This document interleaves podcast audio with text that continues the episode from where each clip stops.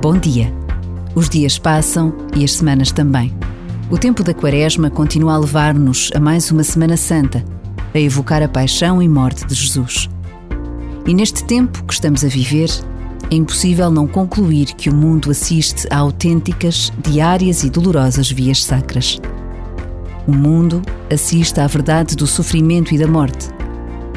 Sabemos que a primavera já começou. As árvores estão floridas e os campos manchados de cores que nos dizem que tudo recomeça e renasce.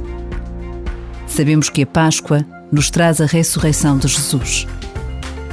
Por vezes, basta a pausa de um minuto para encontrarmos a esperança da paz.